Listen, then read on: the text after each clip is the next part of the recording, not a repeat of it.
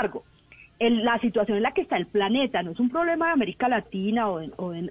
o de, un país u otro, es el planeta entero, que es un acaparamiento y un desabastecimiento de dosis porque la demanda es demasiado grande para la capacidad de producción, eh, hizo que los científicos se hicieran esta pregunta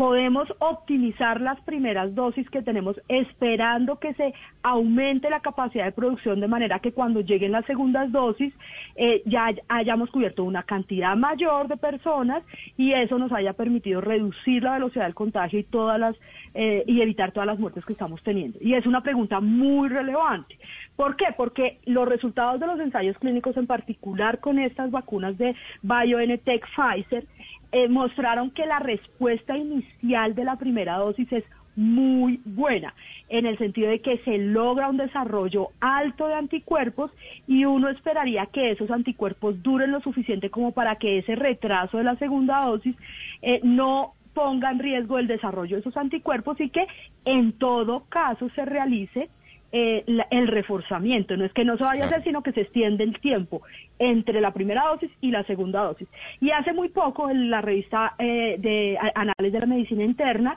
hizo una simulación de lo que esto significaría. Esa es la razón por la cual hoy el CDC, eh, también el Instituto Nacional de Salud del Reino Unido y otros países están recomendando esto. Las simulaciones muestran que retrasarla entre 20 y 30 días pudiera significar una reducción en las infecciones y en las muertes de más del 30% mientras se logra la dosis de reforzamiento.